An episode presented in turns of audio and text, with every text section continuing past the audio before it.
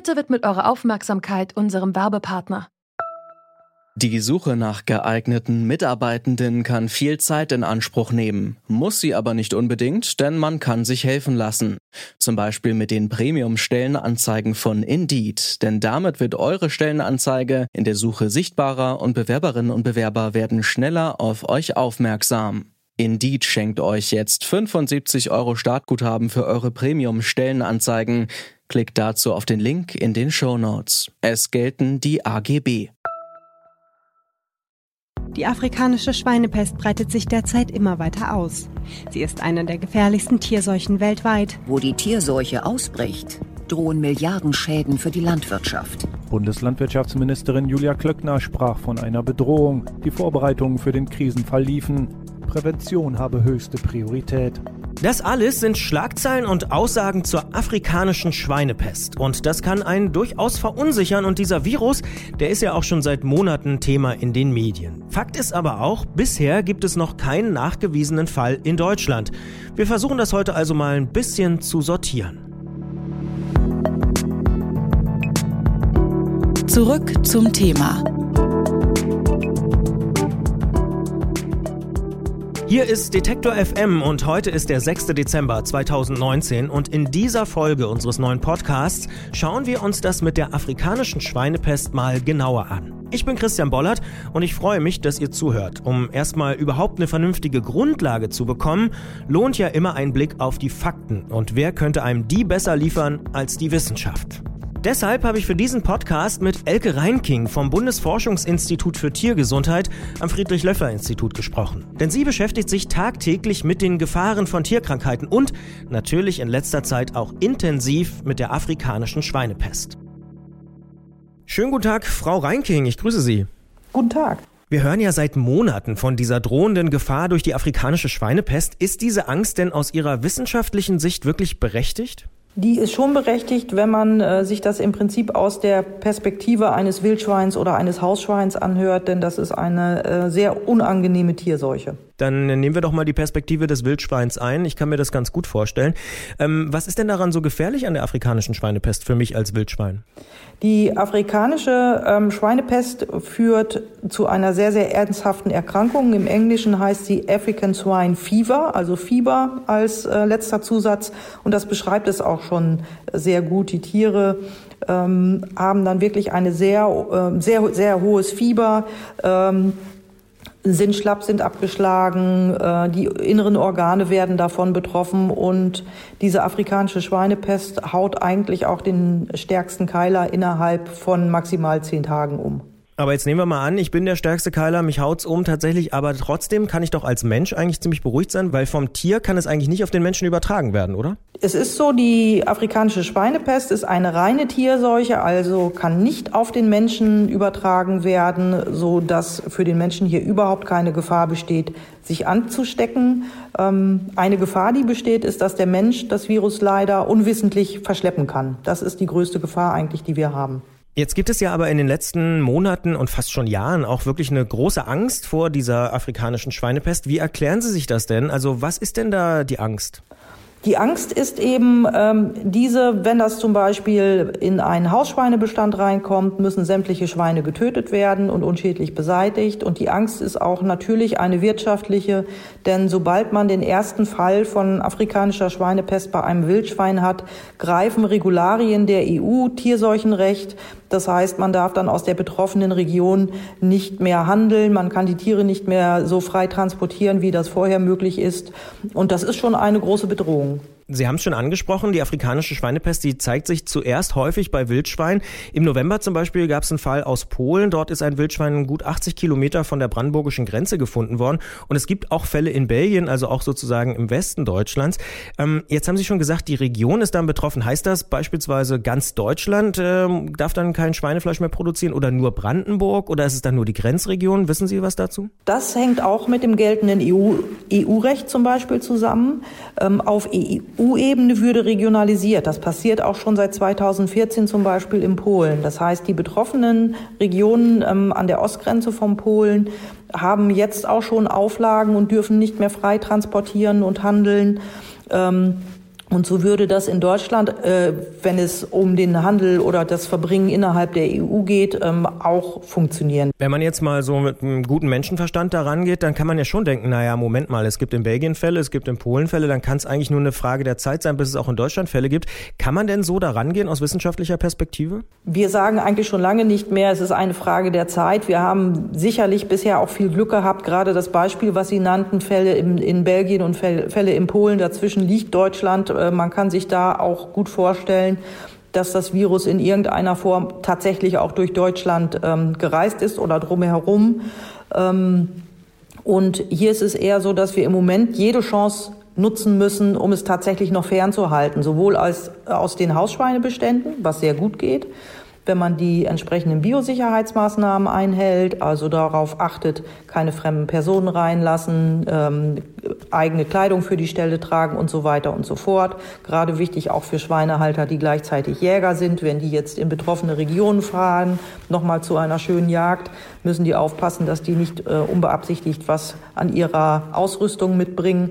Schwieriger wird's bei den Wildschweinen, denn die können wir nicht so schützen ähm, wie die Hausschweine. Und da ist es jetzt wirklich auch wichtig, dass ähm, hingeguckt wird und äh, Wildschweine, die tot gefunden werden, untersucht werden, ob die positiv sind auf afrikanische Schweinepest. Das sagt Elke Reinking vom Bundesforschungsinstitut für Tiergesundheit des Friedrich-Löffler-Instituts. Ich sage vielen Dank für das Gespräch. Gern geschehen.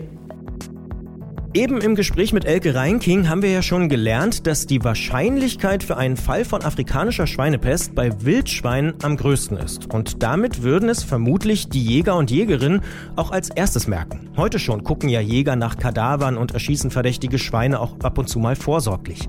Deshalb haben wir uns gedacht, fragen wir doch mal nach bei den Jägern. Und ich spreche deswegen mit Wolfgang Kornder vom Ökologischen Jagdverband aus Bayern. Schönen guten Tag, Herr Kornder. Ja, grüß Gott.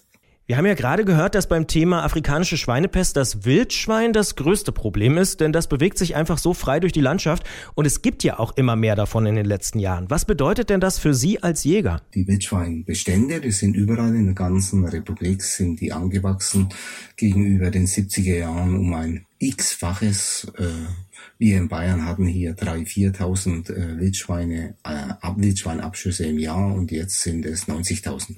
Einfach, dass man eine Dimension kriegt. Und damit ist das Wildschwein in ganz Bayern und auch in ganz Deutschland unterwegs und flächendeckend sozusagen vorhanden.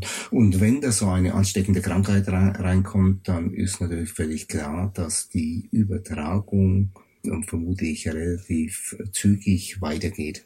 Jetzt sagen Sie, das effektivste Mittel wäre, wenn es weniger Wildschweine geben würde. Aber wenn ich mich nicht irre, versuchen doch die Jäger seit Jahren und Jahrzehnten weniger Wildschweine zu haben. Müsste man da nicht bei den Bauern anfangen, die, weiß ich nicht, Mais und Raps anbauen? Naja, nee, ich denke nicht, dass wir bei den Bauern anfangen müssten.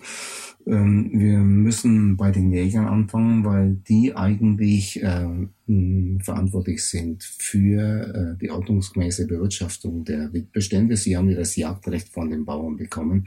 Die Bauern sind aus unserer Sicht nicht der Grund, weshalb die ähm, Wildschweinbestände so gewachsen sind. Die äh, Maisschläge werden da oft äh, hergenommen. Das ist richtig. Die geben Deckung und zwar Viehdeckung. Ähm, aber zur äh, Nahrungsgrundlage ähm, liefern sie gar nicht so viel, denn das Wildschwein frisst die Maiskolben nur praktisch in der Reifezeit. Das sind wenige Wochen. Das Wildschwein hat einfach ganz günstige Lebensbedingungen. Die Eichelmasten, die Buchenmasten werden immer mehr und jetzt kommen die Jäger dazu. Die Jäger, ein Teil der Jäger füttert auf Teufel komm raus und das wirkt sich beim Wildschwein natürlich äh, sofort in der Reproduktion, also in der Fortpflanzung aus. Je mehr da gefüttert wird, und zwar ganzjährig äh, von den Jägern, manchmal getarnt als Körung, also als kleine Menge zum Andocken der Schweine, damit man sie schießen kann, das führt natürlich auch zu einer erhöhten Reproduktion. Dann steigen wir mal noch ein bisschen tiefer in das Leben der Wildschweine ein. Ich habe ja eben schon mal angenommen, ich sei ein stattlicher Keiler und würde eben diese afrikanische Schweinepest haben, dann hätte ich äh, ziemlich viele Probleme und vor allen Dingen auch Fieber. Und ich stelle mir jetzt mal einfach vor, Sie würden so ein Wildschweinkadaver im Wald finden, sagen wir mal einen toten Keiler. Was würden Sie denn mhm. unternehmen? Also wird das dann standardmäßig schon geprüft jetzt, heute im Jahr 2019? Ja, ja, das ist überhaupt keine Frage. Alle ähm, alle Jägerverbände und ja, äh, Strukturen sind da informiert und es ist völlig klar, wenn jemand ein auffälliges Stück Schwarzwild, das noch lebt, sieht oder wenn er gar ein verändertes Stück Schwarzwild äh, findet, dann muss man das sofort den Veterinärämtern melden. Äh, die übernehmen das dann. Man könnte selber äh, Proben nehmen. Da haben wir äh, zum Teil auch ähm, Material. So wird das sofort untersucht innerhalb weniger Tage ist da ganz sicher, ein, zwei Tagen ist da das Ergebnis da und die Veterinärämter kümmern sich dann um den weiteren Fortgang das sind die, das sind äh, die Strukturen sind eigentlich ganz gut vorgegeben und äh, wir hoffen natürlich, wir brauchen sie überhaupt nicht. Und wenn man solche auffälligen äh, Kadaver findet oder auffällige kranke, auffällig kranke Wildschweine hat, das ist eigentlich meines Erachtens ganz gut geregelt, dass da sofort auch die Fachämter äh, dann mit eingeschaltet sind und die wissen dann noch viel besser als wir, äh, wie man damit umzugehen hat. Wenn man Ihnen jetzt so zuhört, dann kriegt man das Gefühl, dass Sie gar nicht so eine große Panik haben vor der afrikanischen Schweinepest. Naja, die, die große Panik äh, habe hab ich, nein, große Panik habe ich nicht. Aber ich sehe natürlich, dass die afrikanische Schweinepest einen Riesenaufwand auslösen würde, ähm, der äh, unheimlich viel Einsatz erfordert, ähm, und jetzt kommt aber der zentrale Punkt, das würde natürlich die, den klassischen Schweinemarkt in Deutschland, das würde den ganz empfindlich treffen, weil wir mit riesigen Restriktionen verbunden sind bis hin zum Welthandel. Und das wünsche ich den Landwirten nicht. Jetzt haben wir in diesem Podcast ja schon viel gelernt über die afrikanische Schweinepest aus Sicht der Wissenschaft zum Beispiel und natürlich auch eben gerade aus Sicht der Jäger. Aber es gibt eine Geschichte, auf die wir gestoßen sind, die können wir in dieser Folge gar nicht unerwähnt lassen und das ist der Schweinepest-Grenzzaun von Dänemark. Denn seit dieser Woche steht an der Grenze zu Deutschland ein Zaun, der Dänemark vor der Schweinepest schützen soll. Klingt skurril, ist aber tatsächlich so. Und darüber müssen wir natürlich noch kurz reden und deswegen spreche ich mit Nils Ole Kroh. Er ist Nachrichtenchef der Flair Flensborg Avis, einer Zeitung der dänischen Minderheit in Flensburg. Und ich sage schönen guten Tag, Herr Kroh. Guten Tag. Dieser 70 Kilometer lange Zaun an der Grenze, das ist wirklich keine Zeitungsente? Nee, nee, das, wie Sie auch gesagt haben, das steht schon jetzt da und sorgt für Unruhe in unserer kleinen Grenzregion hier, weil äh, man ist es ja gewöhnt, dass man ganz einfach äh, sich besuchen kann. Wir haben ja auch inzwischen äh, äh eine permanente Grenzkontrolle und das, die beiden Sachen heißt jetzt, dass die, die Menschen fühlen sich hier ein bisschen unwohl. Ähm, es wird sehr viel darüber gesprochen und ähm, es wird sehr beklagt.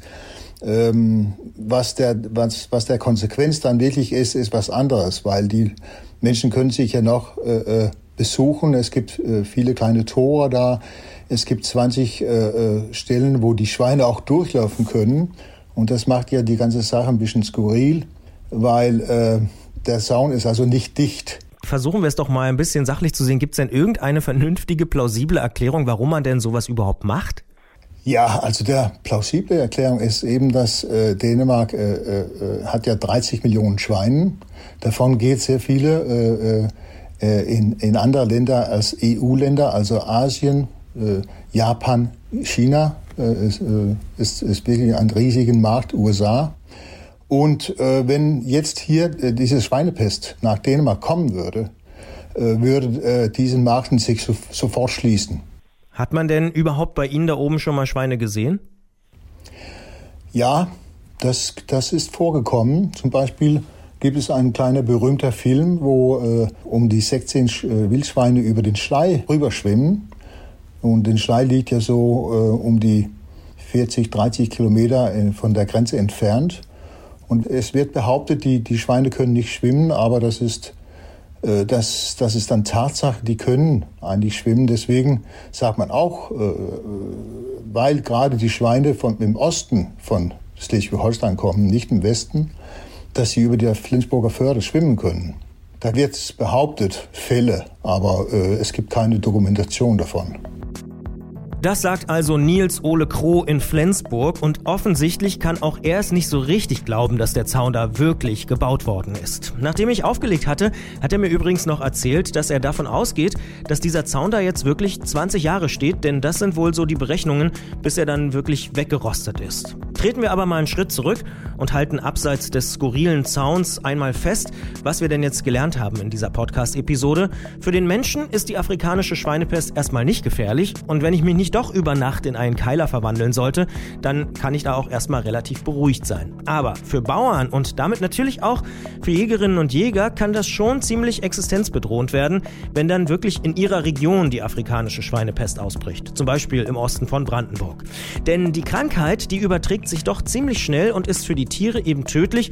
Und wir haben gelernt, es gibt überhaupt noch gar keine Impfung. Wer also mit Schweinen sein Geld verdient, der kann durchaus besorgt sein. Allerdings können sich auch Bauern, laut Frau Reinking, ziemlich gut dagegen schützen. Das gehört also auch zur Wahrheit dazu. Und damit endet dann auch diese Ausgabe von Zurück zum Thema. Die nächste reguläre Ausgabe erscheint dann am 9. Dezember. Mich würde natürlich noch interessieren, wie euch dieser Podcast hier gefällt. Schreibt doch gerne eine Mail an kontakt.detektor.fm. Diesen Podcast kann man überall überall da hören, wo es Podcasts gibt, zum Beispiel bei iTunes oder Apple Podcasts. Da einfach mal nach zurück zum Thema suchen oder das da in die Suchmaske eingeben. Dann sollte dieser Podcast hier eigentlich auch schon erscheinen. Und bei Apple Podcasts freuen wir uns natürlich auch über 5 Sterne oder andere Bewertungen. Ich bin Christian Bollert, raus für heute und ich wünsche ein entspanntes Wochenende. Zurück zum Thema vom Podcast Radio Detektor FM.